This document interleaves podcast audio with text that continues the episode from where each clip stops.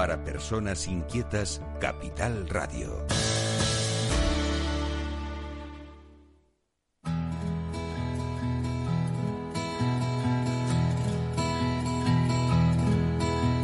Comienza la caja de Pandora. Al verte sonreír. Al verte sonreír. Un programa especialmente dedicado al mundo de la discapacidad. El niño que ayer fui. El niño que ayer fui. En Capital Radio La 10, cada semana hablamos de aquellas personas que por una causa u otra han llegado a ser dependientes. No vendrá y así sabrás lo bello que es. Lo presenta y dirige Paula Romero. Caen Caen mil lágrimas al mar. mil lágrimas al mar. Tú, no me verás llorar. No me verás Hola amigos, aquí otra vez en esta emisora solidaria hablando de discapacidad. La caja de Pandora se abre, se abre como cada semana para hablar, hablar con, bueno, con, en este caso vamos a hablar con un familiar de una persona que tiene esclerosis múltiple. Todos ustedes me han oído muchísimas veces hablar de lo que es la esclerosis múltiple. La esclerosis múltiple es una enfermedad neurodegenerativa. Es una enfermedad que, bueno, que de alguna manera eh, puede imposibilitar a la persona que la padece, eh, sobre todo si no es si no tiene la medicación acertada, la que le va a su enfermedad, porque no todas las personas con esclerosis múltiple eh, la sufren de la misma manera. La esclerosis múltiple es una enfermedad que de la que no se muere nadie, pero que evidentemente se mueren con ella porque no abandona al enfermo nunca. Y hoy quiero hablar yo con la persona que se va, nos va a hablar de, de, este caso, un caso muy especial en Andalucía. Mm, él es el yerno de, de doña Teresa, eh, doña Teresa Muñoz. Él es Alejandro Nieto y, y nos va a contar por qué mm, están solicitando firmas a través de change.org para que la medicación que su que su suegra necesite pues se la dé el, la Junta de Andalucía. Buenos días, Alejandro. Hola, buenos días. Bueno, eh, tenéis una, una cruzada muy grande para lograr que, que Teresa Muñoz, que es tu, la madre de tu, de tu, de tu mujer, eh, reciba esa medicación. ¿Quieres contarnos cuál es la historia? Porque esto viene, vamos, de lejos. Pues sí, eh, esto comenzó cuando cuando le diagnosticaron la enfermedad, eh, la esclerosis múltiple en este caso primaria progresiva. Eh, el diagnóstico se lo dieron en el hospital de Córdoba y el, la alegría que nos dieron en ese momento es que justamente en ese momento se acababa de encontrar, de aprobar un medicamento que es el ocrelizumab, que es el único que existía hasta ese momento para ese tipo de esclerosis. Hasta ese momento no se no se trataba porque es que no había nada. Entonces, bueno, pues a pesar de que el tratamiento, o sea, lo que es el, la enfermedad es dura, el, el, ese, el hecho de que hubiese un tratamiento para mi suegra fue fundamental. Dijo, bueno, ya por lo menos sé qué es lo que tengo, qué es lo que me pasa y además lo pueden tratar. Que Claro. se trata de un medicamento que, bueno, sabemos que no, que no cura la enfermedad, pero sí evita lo que sería el avance de la misma. Entonces, Sí. claro, eh, para ella eso era mm, muy importante porque dice, bueno, por lo menos sé que más o menos como estoy me voy a quedar. Y en ese momento era bastante autónoma. Y, y bueno, pues durante dos años estuvo recibiendo el tratamiento por vía compasiva, que se le llama, y, y todo muy bien. Hasta que justo el, el día antes que le tocaba la dosis de febrero del, del 19, me parece que es, 19 o 20, en su- del, del, 20, del 19, creo que era, perdón, que la fecha se me va. Sí, del Eh, año pasado, nos del, año, llamaron- del, a- del 2020. De 2020, eso es. Nos llaman justamente el día de antes para decirnos que, que, no, que no fuésemos al hospital, que no, lo, que no iban a poner el tratamiento y que ya nos llamarían desde, desde el hospital de, de neurología para explicarnos por qué, eh, por qué se le quitaba, por qué no, por qué no se le iba a dar mm, el, el medicamento. Y bueno, pues la sorpresa que nos llevamos cuando llegamos allí es que nos dicen que es que ha llegado una, una recomendación, un ordenamiento desde el ministerio en el que se dice que no que hay orden de no financiación para mayores de 55 años. Entonces pues nosotros nos quedamos completamente eh, helados, ¿no? Porque ella empezó a, a recibir el tratamiento ya con 60. Entonces no entendemos la razón por la que ahora de pronto se sacan esta orden, esta, orden, esta recomendación para, para que a las personas mayores de 55 años se les deje de, de dar. Y además no nos dan ninguna alternativa, nos dicen, bueno, pues no se preocupe que, que, que durante, que a pesar de que no sigue con el tratamiento, vamos a seguir viéndola cada seis meses. No, no sé, pero eh, vernos para ver cómo se va deteriorando no tiene mucho sentido si no nos dais una alternativa, un tratamiento, algo. y, y, nada, eh, es que eh, lo que nos decían es que bueno, es que no hay otro tratamiento que esté aprobado para este tipo de esclerosis y con la edad que usted tiene ya no se lo podemos, ya no lo financia la, la sanidad, la Junta de Andalucía, y entonces pues ya no, no puede usted seguir recibiéndolo. O sea que es un, pro un problema económico, realmente. Económico, sí, sí, sí.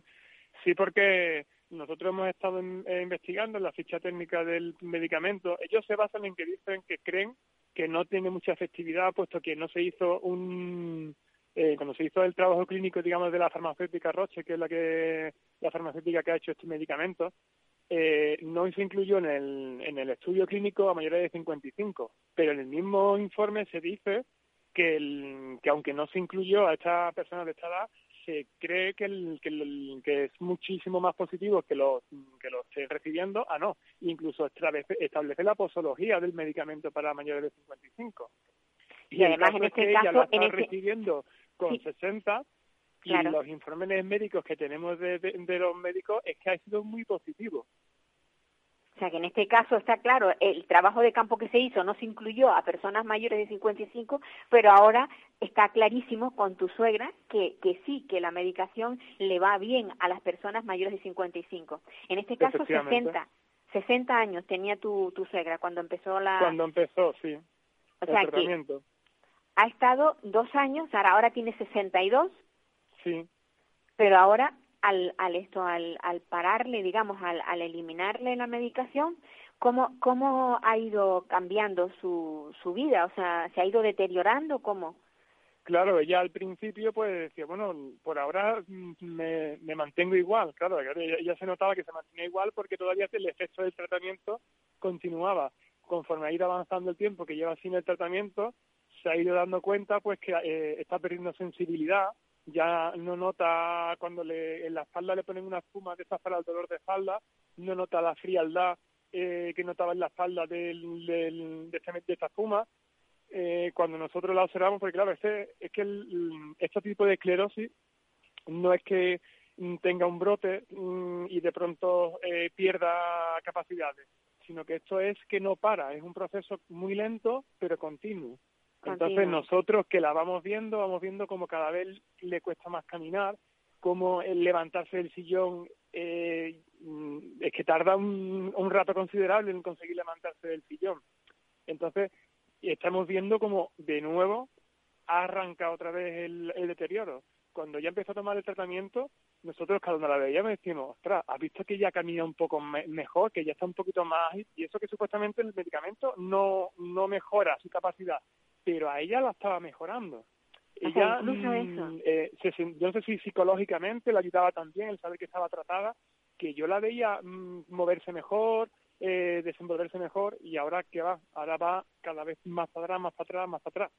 Además del golpe no psicológico que ella eh, ha tenido cuando le han quitado el tratamiento, porque es que ella no lo dice, dice, es que para mí ha sido más duro el que me quiten el tratamiento que el que me digan que tengo esclerosis múltiple. Porque es que mm, hasta ese momento decía, bueno, pues voy a quedarme como estoy, me, me van a tratar, pero ¿y ahora? ¿Ahora qué va a pasar conmigo? Y una cosa, cuando, cuando el neurólogo le ha dicho que la quiere cada X tiempo ver, ¿para qué lo va a hacer? ¿Para ver cómo se va deteriorando? Es que no no no, le, no entiendo muy muy bien el, el por qué mm, eh, eso es lo que nosotros pase, pase consultas, no sé claro, va a pasar consulta para nada, para decirle, bueno, pues nos vemos entre seis meses y, y, vamos a ir comprobando cómo sigue usted deteriorándose. porque mm, mm, no hay nada, o sea, no le van a dar ningún tratamiento ni, vamos, por, a menos por ahora, porque lo único que nos dijeron cuando ya nos pusimos allí cuadrados, en plan de, no nos vamos de aquí si usted no nos dais una alternativa, no puede dejar a mi madre sin nada. Entonces nos dijeron que había otro tratamiento que es el rituximab, pero que no está aprobado para esta esclerosis, sino para otras. Dice, pero claro, es un medicamento que químicamente se parece, a lo mejor le podría ir bien, pero que tengan ustedes claro que el que le va bien a su madre es el ecrolizumab. Lo que pasa es que nosotros lo solicitamos y farmacia lo deniega. Por cuestiones económicas. Y, entonces, es, pues, es, tan, es tan cruel oír decir eso, es tan cruel, sí. eh, porque además es una persona mm, que no es muy mayor, que tiene 62 años. Sí, sí, sí, sí. Porque si dijera, bueno, tiene 90 y pico, ya tiene ya ha pasado toda su vida, pero es que con 60 aún le quedan 20, 30 años de vida. Exactamente. Pero y ¿cómo son muchos posible? años deteriorándose. Entonces, es un es una angustia para la familia y para ella, porque claro, hasta ahora ella más o menos sigue siendo dependiente, está, eh, está independiente, pero si esto sigue avanzando, cada vez será más dependiente de, tanto de su marido como de nosotros. Entonces, a eso le agobia también mucho, el no sabe, porque claro, como ya sabemos que la esclerosis cada paciente es un mundo.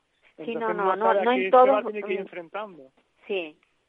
Pero fíjate una cosa, o sea, yo es que, mm, yo es que, vamos, a mí me, me, me sorprende tanto, terminará siendo una persona con discapacidad. Esa persona con discapacidad va a ser una carga hasta para la sociedad, incluso. Quiero decir, el gobierno va a tener que pagar por ella y, y está dejando que se convierta en una persona con discapacidad, pudiéndole evitar con una medicación. Hay cosas que no se entienden, hay cosas Sí. que serían buenas que nos las explicaran, porque esto no se entiende. Eh, ¿qué- Nosotros qué lo que le hemos hecho varios escritos a las diferentes autoridades que puedan echarnos una mano en este tema, porque en- eh, a través de FEDEMA, que es la Federación de Asociaciones de Esclerosis Múltiple, nos dijeron que existía un resquicio legal para poder reclamarlo.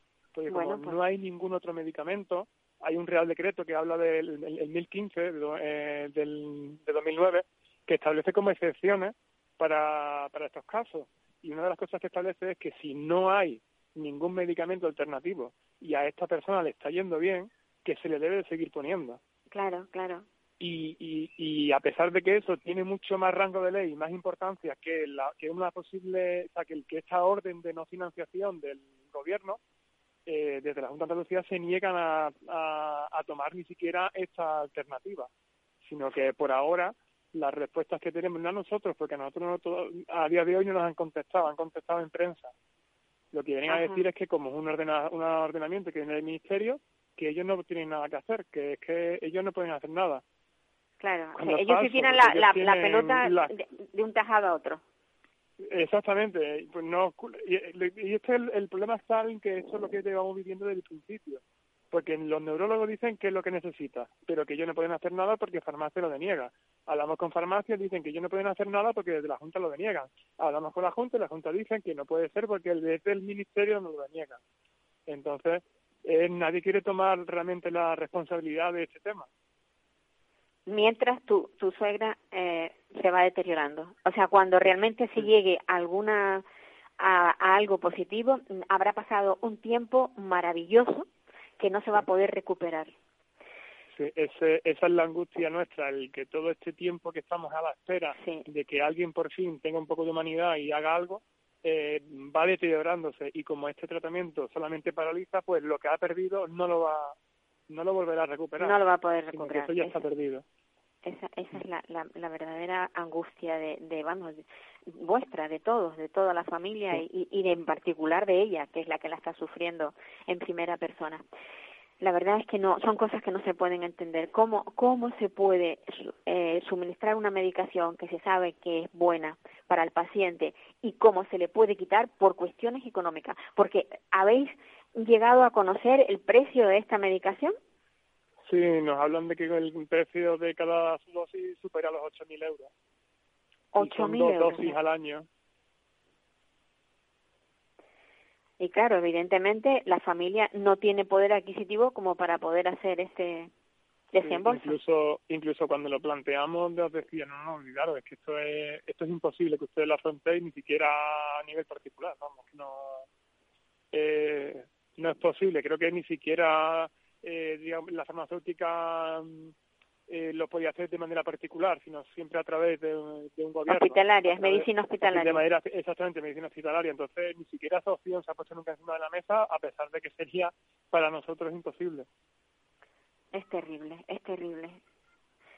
Dios mío de mi vida. En fin, pues eso es lo que pasa. Bueno, eh, las comunidades autónomas tienen transferida lo que es la, la sanidad y yo creo que si realmente hubiera un interés muy muy grande dentro de, esa comunidad buscarían removerían Roma con Santiago para poder llevar a cabo esto. Y no y no escudarse que el ministerio es quien lo prohíbe. Yo no sé hasta qué punto porque si esto es un tema político mmm, no sé hasta qué punto se puede utilizar la política para bueno para deteriorar a una persona hasta esos extremos Sí, yo creo que alguien tiene que mostrar un poco de humanidad y demostrar que los intereses sí, políticos, económicos están por detrás de una persona. Sin duda, y empatía, y empatía. Sí. Empatía, ponerse en el lugar del otro en, estas circunstancias tan graves. Yo, yo también me pregunto si esto le pasase al hijo o al, al, a algún pariente de uno de los que manejan los dineros, ¿pasaría esto o no? Claro. Eso es algo que también uno tiene que preguntarse. Pues Alejandro, yo lo siento mucho, me gustaría poder hablar contigo mm, en otro momento y que me digas, mira Paula, esto ya se ha resuelto, vamos, me, me pondría contentísima, ojalá. Ojalá este año sea el año en el que las cosas buenas eh, nos lleguen y entre ellas esta, una medicación para Teresa Muñoz de 62 años que va a terminar en una silla de rueda o sabe Dios cómo, por no tener la medicación que necesita. Un abrazo, Alejandro. Un abrazo, muchas gracias. Mucha suerte. Pues es lo que hay. Estas cosas, mm, cuando se hablan, parecen que son mentiras, que no, que no ocurren, pero la realidad está ahí y es fría, es dura, es, no sé, es mm, que no se puede eh, pensar sino en, en en ponerse a luchar, hay, hay que luchar para lograr eh, que esto cambie y que estas cosas no se puedan producir. Yo eh, espero que Teresa Muñoz eh, siga adelante, que no que no pierda mucho, que no que no se deteriore mucho con esta enfermedad neurodegenerativa y que hasta que llegue por fin esa medicación que hasta ahora venía tomando y que a ver si se la vuelven a, a restituir. Y ahora vamos a ver si podemos hablar con José Manuel Ramírez Navarro, que es de lo pertenece a, los directores y gerentes sociales, los que les, toman el pulso a, lo que se hace en el país. Eh, en este caso, vamos a ver si hablamos de residencias de mayores, que creo que lo está muy al día en esto. No sé si desde control me, me pueden decir si, con, si consiguen con, Sí, está la, ajá. Pues sí, hemos hemos conseguido hablar con José Manuel. José Manuel, buenos días. Hola, muy buenos días, feliz año. Feliz año, José Manuel. Háblanos de las residencias de mayores que nos tiene a todos muy preocupados.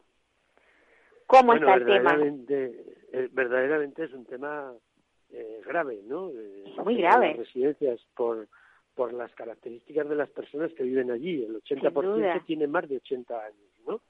Por otra parte, la fragilidad de, su, de sus enfermedades, ¿no?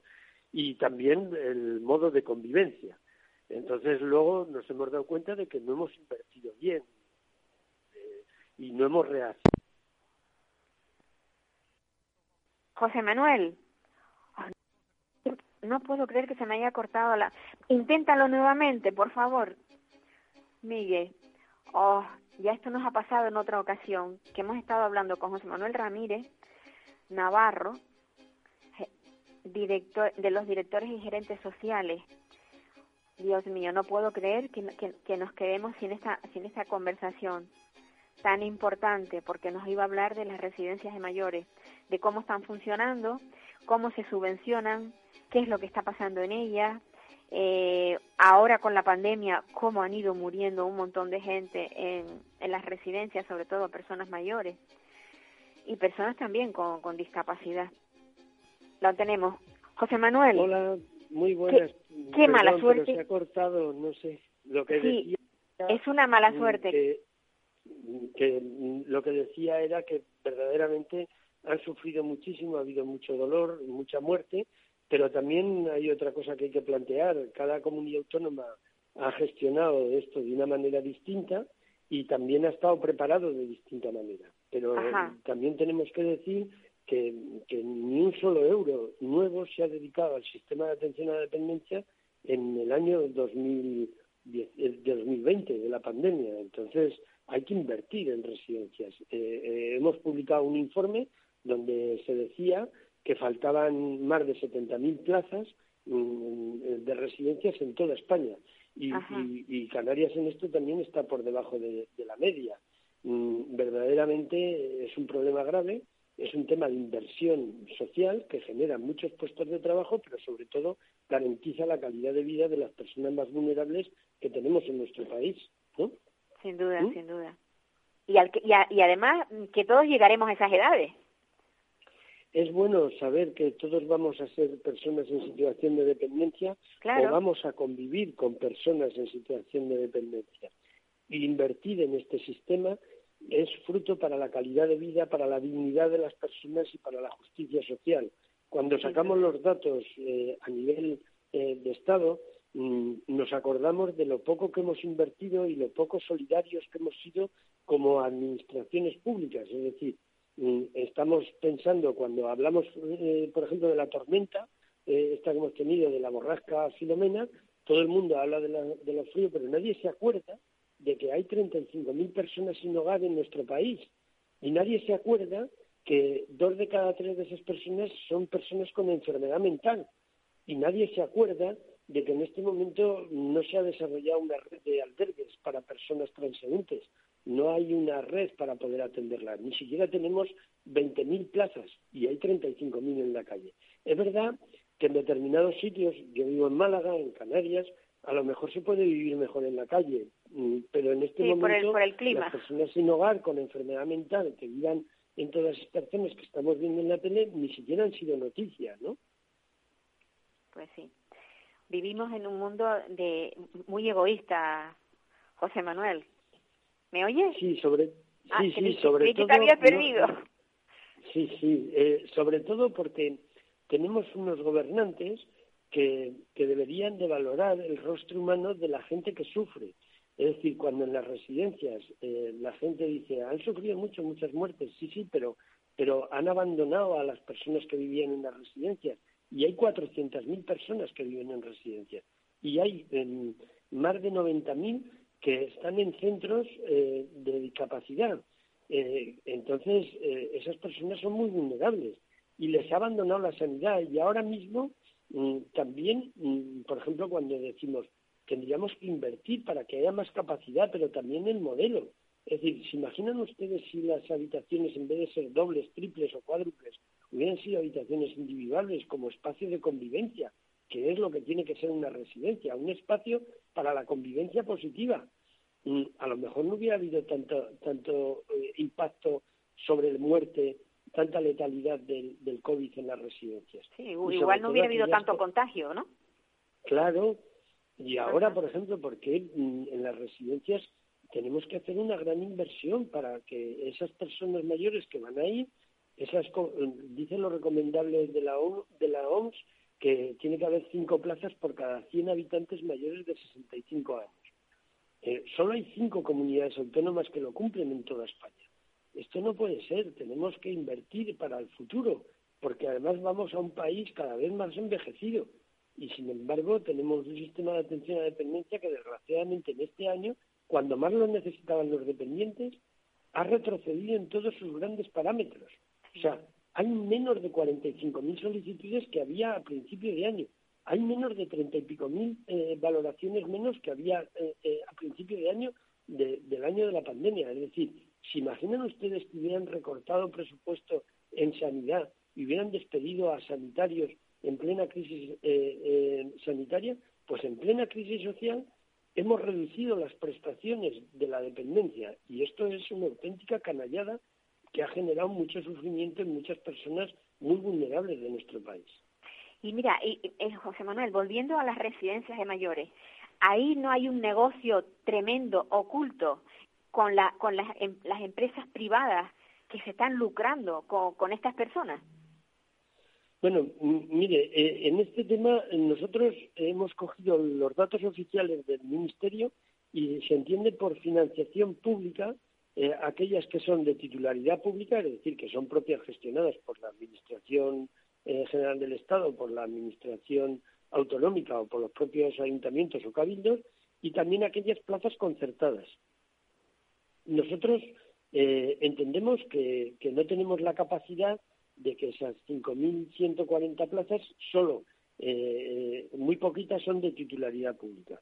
El 60% son financiadas públicamente, es decir, a través de conciertos. No tenemos capacidad o estructura para poder atender esta demanda si no contamos con la iniciativa privada. Hombre, es recomendable contar con la iniciativa privada sin ánimo de lucro. Estoy hablando de las personas, de, de las residencias, de, por ejemplo, del Grupo Lares, que son las de la Iglesia. No, no tienen afán de lucro.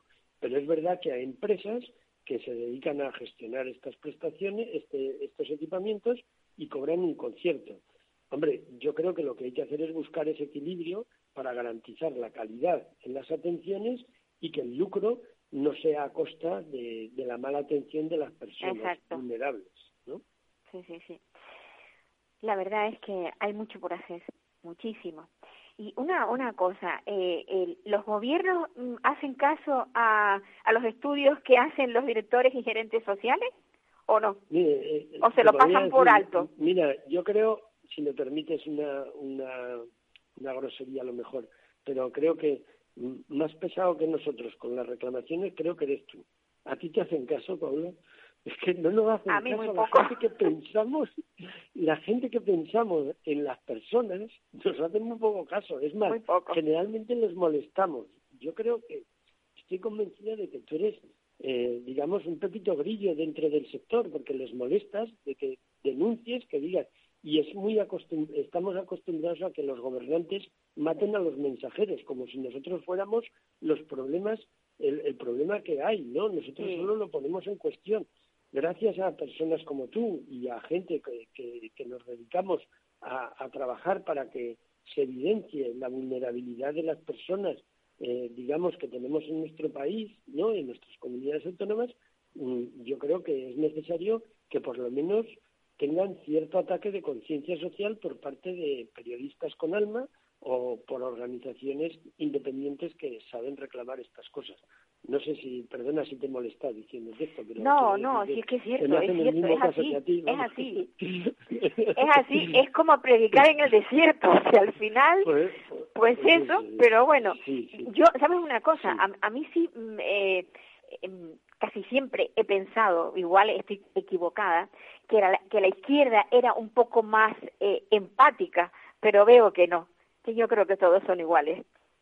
Bueno, yo, yo creo que depende de las, de las personas gobernantes. En algunos sitios eh, se nota que hay gobernantes que, que tienen alma y dedican a trabajar en este tema y yo, bueno, yo estoy expectante a ver qué va a pasar con los 600 millones de euros eh, que se van a poner en el sistema de atención a la dependencia a partir de esta semana, que, que, se reúne el Consejo Territorial y que se van a poner disponibles para las comunidades autónomas y a ver cómo lo hacen. Es decir, yo en este tema sí que tengo, es decir, mm, tengo un reproche absoluto al gobierno de España en el año de la pandemia, pero tengo una esperanza en el gobierno de España eh, que este dinero de 600 millones de euros que se ha invertido en dependencia, más 100 millones de euros que se vuelven a recuperar los recortes que ha habido anteriores para el plan concertado de prestaciones básicas de servicios sociales, mm, sean eficientes y que lleguen a las personas más vulnerables Mm, de, cara a una gestión diligente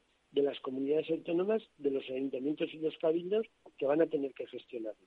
En este tema yo quiero dar un mensaje de esperanza para este año 2021 en el que si habrá comunidades autónomas, habrá gobiernos autonómicos y ayuntamientos que van a gestionar bien diligentemente este tema y, y, que van a beneficiar, sobre todo que van a hacer posible que muchas personas sean atendidas con unos servicios que tienen derecho sin que se mueran antes de que, de que los reciban. Ojalá, ojalá.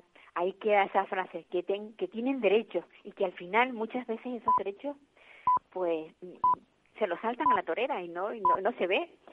En fin, José Manuel, muchísimas gracias por darme este, este tiempo que te he robado, que sé que tienes mucho que hacer. Sí. Y, y bueno, tú no, no, no, dejes de, de, hacer lo que estás haciendo, que creo que eres una, una, o sea, un, una, un engranaje muy importante en esta cadena social que, que tenemos en España. Sí. Pues muchas gracias a ti por tu compromiso y por poner esto en la agenda, en la agenda de los medios de comunicación y en la agenda pública. Pues sí. 11 años ya llevamos. Me alegro muchísimo. Que sepas que te sigo a través del Facebook y de las redes y, eso.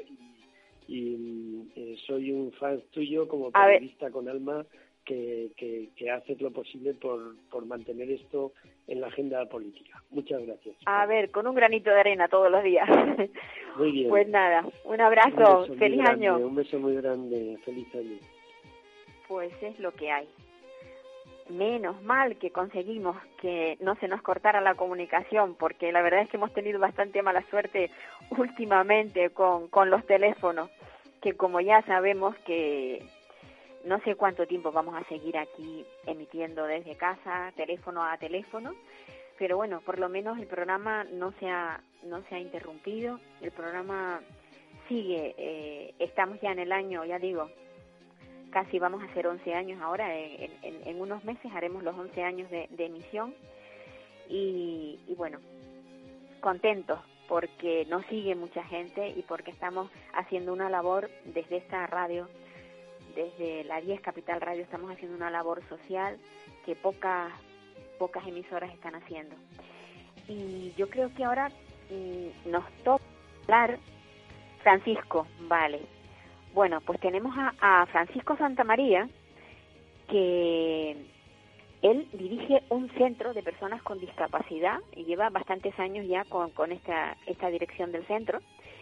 Y yo quería saber mm, cómo eh, ha pasado este año, este año 2020, eh, ese grupo de personas con discapacidad que unas entienden, otras no entienden tanto, porque mm, hay que pensar que hay personas con, con discapacidad a nivel cognitivo que, que no son capaces de entender lo que está pasando y que, lo, y que por supuesto estas personas lo pasan peor que nosotros, evidentemente. Eh, buenos días, Francisco. Hola Paula, ¿qué tal? Buenos días. Un saludo para ti y para todos tus oyentes. Feliz año, Francisco. Igualmente, igualmente. ¿Cómo, cómo, eh, se han llevado los chicos de, de, de tu centro mm, este año 2020? Porque ha sido muy duro para todos, pero para ellos yo creo que más.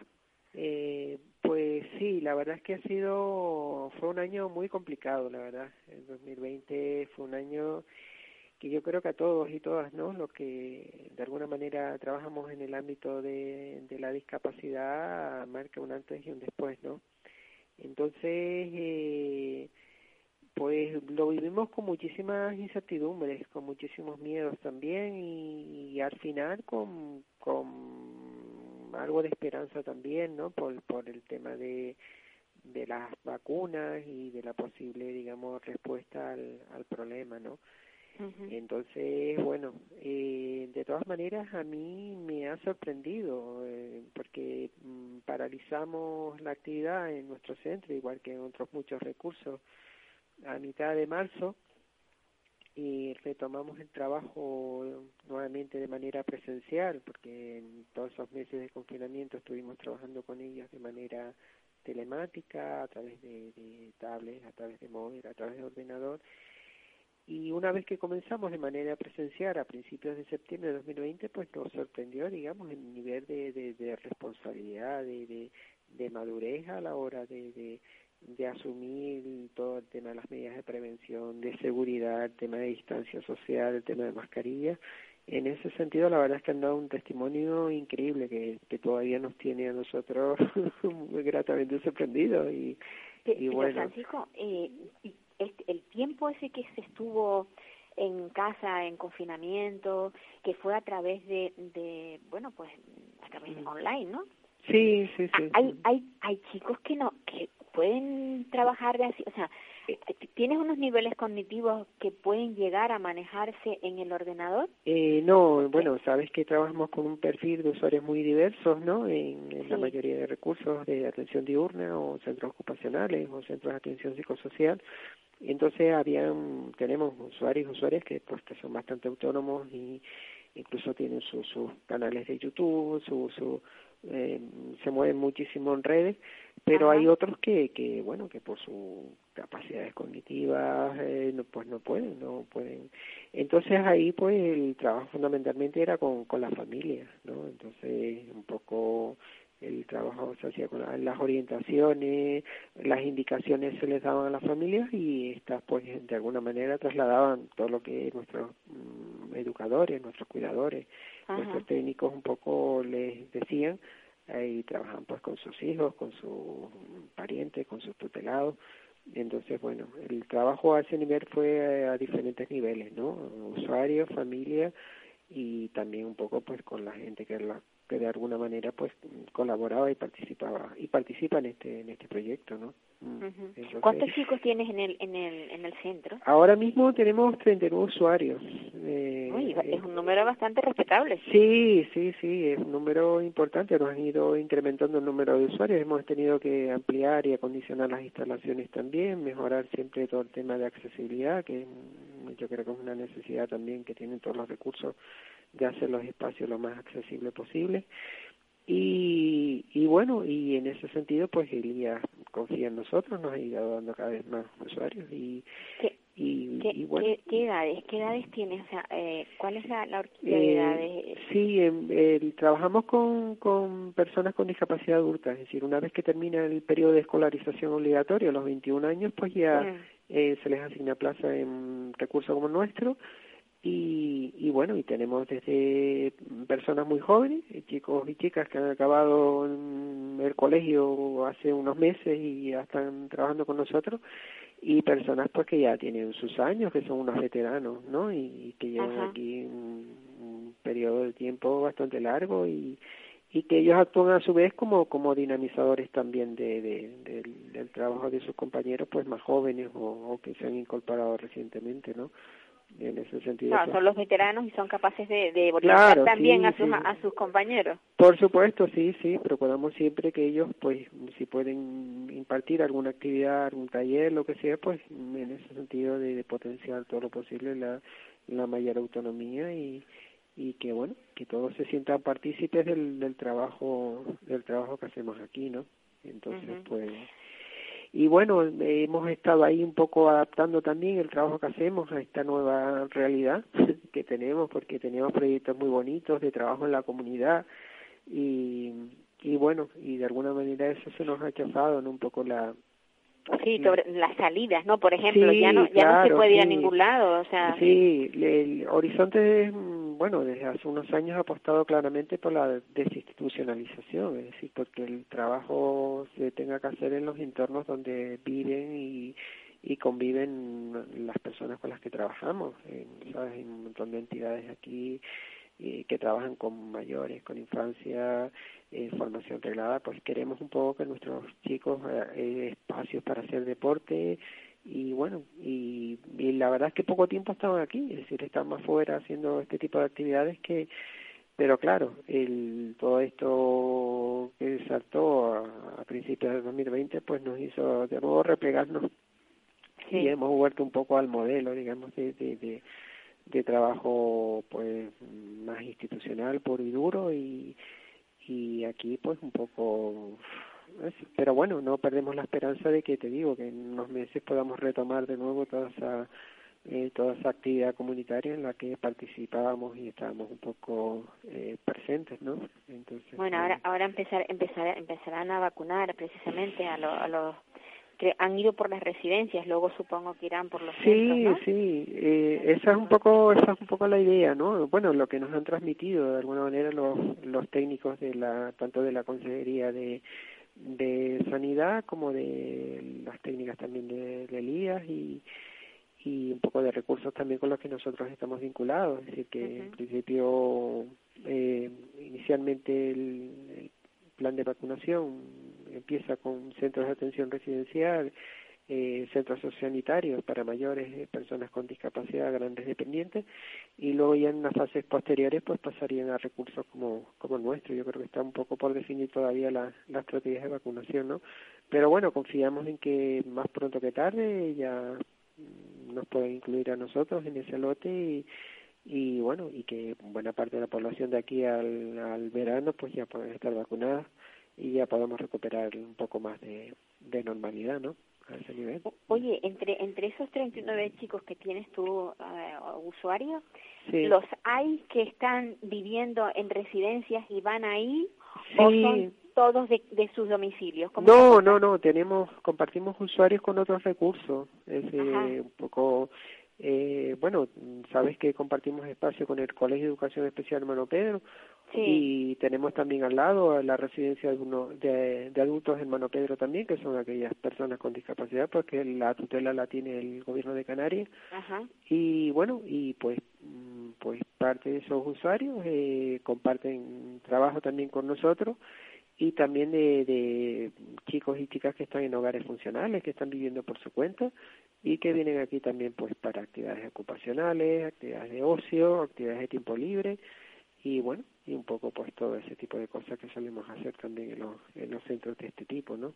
Entonces, eh, bueno, esa es un poco la, la idea. El, y bueno, y luego pues algunos pues que viven en sus casas y que se desplazan aquí todas las mañanas pues para para hacer sus actividades, para trabajar sus rutinas y para en ese proceso de aprendizaje permanente en el que estamos siempre siempre inmersos, ¿no? Siempre trabajando. ¿Cuántos años hace que funciona Horizonte? pues ya tiene sus años. Empezó, tiene yo creo que ya casi 27 años, ¿no? Yo casi casi recién llegado, porque... Sí, no, no, pero yo sé que, era, que tenía sus añitos, pero no sabía exactamente sí, no, no, sí, esto fue una iniciativa de un grupo de madres y padres del, del colegio de aquí Hermano Pedro, que cuando sus hijos terminaron la escolarización, eh, no sabía muy bien qué hacer con ellos. Entonces eh, gestionaron con, en su momento con la Consejería de Educación la sesión de un espacio y y, y pues y a partir de entonces pues nada la verdad es que les me, ha sido un trabajo arduo y de tiempo y muy laborioso y y han pues bueno un proyecto muy consolidado y la verdad es que ha dado sus frutos, ¿no? Ha, dado, sus frutos, sí, con el esfuerzo de muchas padres y madres, de, toda la gente que ha asumido labores de dirección aquí en este recurso, la verdad es que que, que se ve, ¿no? En el sentido y con un montón, de, insisto, de, de proyectos interesantes y, y muy atractivos y novedosos que vamos a ver si se van plasmando. Bueno, yo, yo, yo me perdí eh, la última vez lo del teatro. Sí, espero, sí, espero que si vuelva, vuelvan a, si vuelven a hacer esa función, no, no me quisiera, no me la quisiera perder. No, por supuesto, Paula, tú sabes que siempre nosotros con contigo, con tu programa, pues siempre tenemos esa y el tema de la radio es una cosa que nosotros valoramos, tuvimos y tenemos un taller de radio y y tenemos ahí también un pequeño proyectito de poner en marcha una radio online también. Porque Qué bueno, pues es estupendo. es, un medio, que siempre nos, nos ha gustado y que nos dan unas posibilidades educativas también increíbles, ¿no? Sí, sin duda. Eh, entonces, pues, pues nada, y a ellos les encanta. O sea que, que, ah, bueno, en función también de sus capacidades y en función también de, de del, del, nivel de, de, capacidad que tengan para poder expresar ideas, contenidos. Sí, sí, sí. Yo recuerdo recuerdo una vez que vinieron a visitarnos en la radio y la verdad es que para mí fue un un, un, programa muy grato, muy grato. Sí, no, nosotros guardamos muy, sí, guardamos muy grato recuerdo, digamos, de las veces que hemos estado ahí. Bueno, y solemos seguir también algunos de estos programas eh, también semanales y por Facebook y por a través de internet y tal. Y un poco también como, un poco yo creo que pues también programa de referencia, digamos, en temas de discapacidad y dependencia aquí en, en Tenerife y un poco pues pues siempre estamos ahí un poco, ¿no? Arquite de todo lo que dices y comentas. Un, abrazo muy fuerte y, y nada, a seguir luchando porque es lo que nos queda, ¿no? Sí, a ver, a ver si conseguimos que este año las cosas cambien un poco. Sí, no queda otra. Yo creo que, que sí, que vamos a confiar. Yo estoy muy esperanzado, la verdad, y que, que este año va a ser, digamos, va a ser todavía estará un año con muchas dudas y muchas incertidumbres, pero yo creo que estamos eh, viendo, eh, creo que ya algunos resultados y que de aquí a unos meses ya podremos abrazarnos sin, pues problema. A ver, si es posible, a ver si es posible. Y además con tanta nevada, aquello que dicen que años de nieve, años, de, nieve, ¿no? A ver si es verdad. Yo espero que en este caso la, el rezanero no falle y, y podamos estar todos... A ver si, si España remonta todos y todas rebosantes de bienes, que, que buena falta no, nos hace. Mm. Pues sin lugar a dudas. Un abrazo muy fuerte. Un abrazo, Paula, muchas gracias y ya seguimos en contacto, ¿vale? Hasta otro momento, venga. Pues amigos, que es lo que se hace en un colegio, en un colegio no, en un centro para personas con discapacidad, con, con distintas capacidades y además distintas edades. Y ahora voy a ver si conseguimos hablar con, con la que fuera presidenta a nivel nacional de esclerosis múltiple, ella ahora mismo es la presidenta de una asociación en Andalucía, es Águeda Alonso. No sé si podremos comunicarnos con ella, porque para mí sería muy importante hablar con ella para, bueno, para un poco mm, volver al tema de, de la primera entrevista que hemos tenido, de la de Alejandro, a ver si conseguimos hablar con ella, que sería para mí bastante esclarecedor, porque siempre cuando alguien tiene un problema acude a las, asociaciones. Y gracias a las asociaciones eh, se logran muchísimas cosas porque donde la, la, la administración no llega siempre hay una asociación que es la que es capaz de resolver. Y en este caso la asociación de esclerosis múltiple no sé si estará Águeda Alonso al aparato lo hemos conseguido estamos, estamos intentándolo. Pues ver, Alonso, como decía, yo he hablado esta mañana con ella y estábamos, vamos, eh, sí, ah, está, está el aparato entonces. Buenos días, Águeda. Hola, buenas, ¿qué tal? Bueno, Águeda Alonso, ya les decía yo, ella fue presidenta de la Asociación de Esclerosis Múltiples a nivel nacional. Eh, me decía mm, la presidenta de otra de otra asociación aquí en Canarias, eh, a la que le tenemos un afecto muy grande, que es Mari Carmen Alemán, que en esclerosis múltiple ella es la que más sabe. me quiere mucho. Mira, pues, tengo algo de conocimiento por el tiempo que llevo, ni más ni menos, porque son muchos años, y entonces pues estar en contacto todo el día con esta enfermedad. Se aprende mucho, ¿verdad? No tienes más remedio que ir aprendiendo, claro. Pues sí, se aprende mucho. Pues yo mm, quería hablar de esta, antes, o sea, em, comenzamos el programa con Alejandro Nieto, que es el yerno de una señora que se llama Teresa Muñoz, que tiene esclerosis múltiple, a la que la Junta de Andalucía le suministraba una medicación y que se la ha cortado por cuestiones económicas. ¿Qué, qué puede hacer una, una, un enfermo cuando le ocurre esto? Bueno, nosotros a través de la Federación de Esclerosis Múltiple de Andalucía, a través de FEDEMA, le hemos preparado informes técnicos que avalen la, administración de este tratamiento, que sigan con él, porque está demostrado eh, que esta persona el tratamiento le iba bien y está recomendado por su médico. O sea, no en todos los casos se puede actuar de la misma forma, eso está claro que no. Este tratamiento en concreto eh, por ficha técnica es hasta los 55 años. En el caso de esa persona, lo que sí está clarísimo es que se lo empiezan a administrar cuando tiene 60 años. Entonces, si tú a mí me, das una medicación desde el primer día fuera de ficha técnica, luego no me hables de ficha técnica. Claro. No tiene sentido. Porque ya luego lo único que me queda es la parte económica si mi médico mm, dice que la medicación está actuando debidamente, yo me siento que la cosa va bien, está todo perfecto, no me digas motivo ninguno, porque entonces, claro, si la ficha técnica dice mm, hasta los 55, ¿por qué me lo empiezas a dar con 60? ¿Porque no sabes trabajar o por qué? Sí, la, verdad es que es, muy curioso. Y el caso es que me decía eh, el, el, el, yerno de, de, de Teresa que ellos no tienen poder económico para poder sufragar esos gastos y que incluso no es que esos tratamientos no se deben nunca de poder comprar. Sí además incluso decía que era un medicamento farmacia o sea que es de hospitalario y que tampoco se lo pueden suministrar. Bueno no pueden suministrar porque no quieren porque dicen que hospitalario que no, pueden comprarlo porque ¿eh? O sea, si su médico dice que el tratamiento está más que recomendado para esa paciente y que el tiempo que, se ha llevado con él le ha funcionado divinamente, ahí no hay nada que se oponga a esa realidad. Lo único que se opone es la parte económica. Sin duda. No hay otra. Es que no hay otra. Y además son muy pocos pacientes, muy pocos pacientes, y estamos hablando de una esclerosis muy agresiva, que lo menos que se merecen estas personas es que tuvieran el detalle de pensar las cosas y actuar en consecuencia, porque no es justo que si está demostrado ya que le estaba sentando bien, y en todo caso serán ellos los que han cometido un error poniéndolo fuera de ficha. Claro. no tenían que haber empezado a los 60 años. O sea, no tiene sentido, no tiene sentido para nada.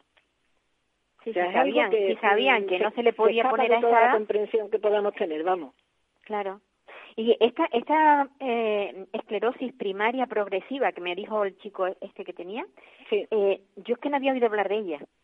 Es la más agresiva de todas las esclerosis múltiples. Esta no, esta no es por brotes como el, como el resto de la... No. no, no, es que esa llega a una velocidad diferente, tiene unas consecuencias diferentes y debería de tratarse de, otra manera en todos los sentidos, verá, porque estas son personas que necesitan una ayuda muy muy especial y muy urgente.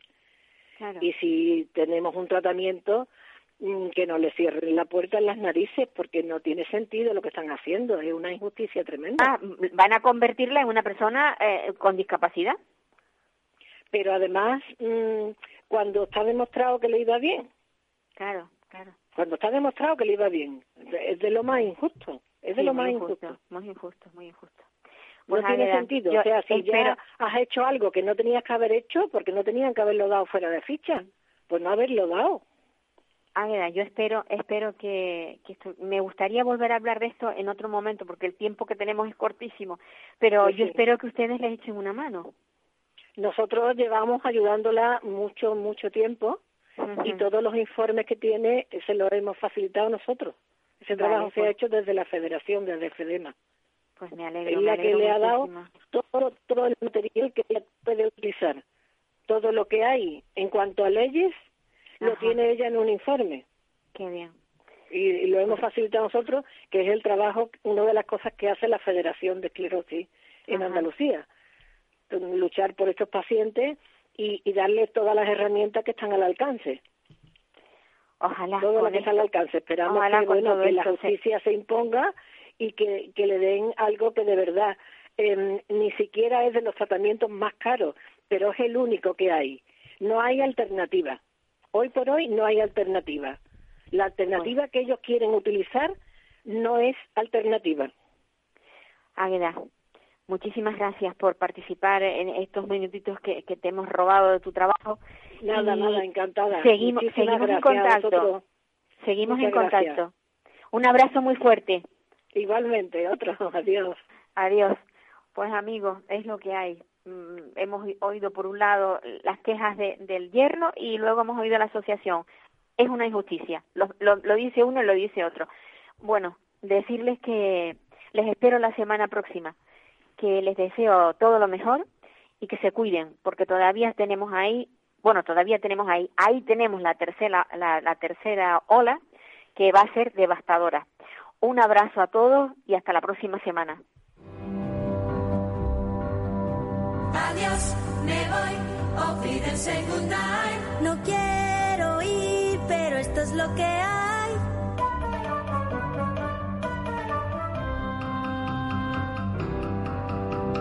Adiós, me voy, olvídense nadie. Adiós, adiós, a usted, usted y usted.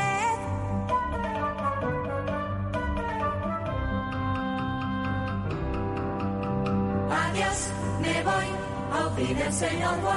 Me voy, si hoy por fin pruebo el champán.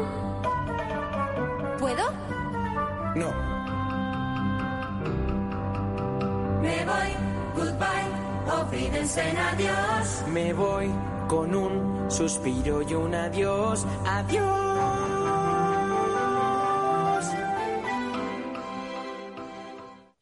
Para personas inquietas, Capital Radio.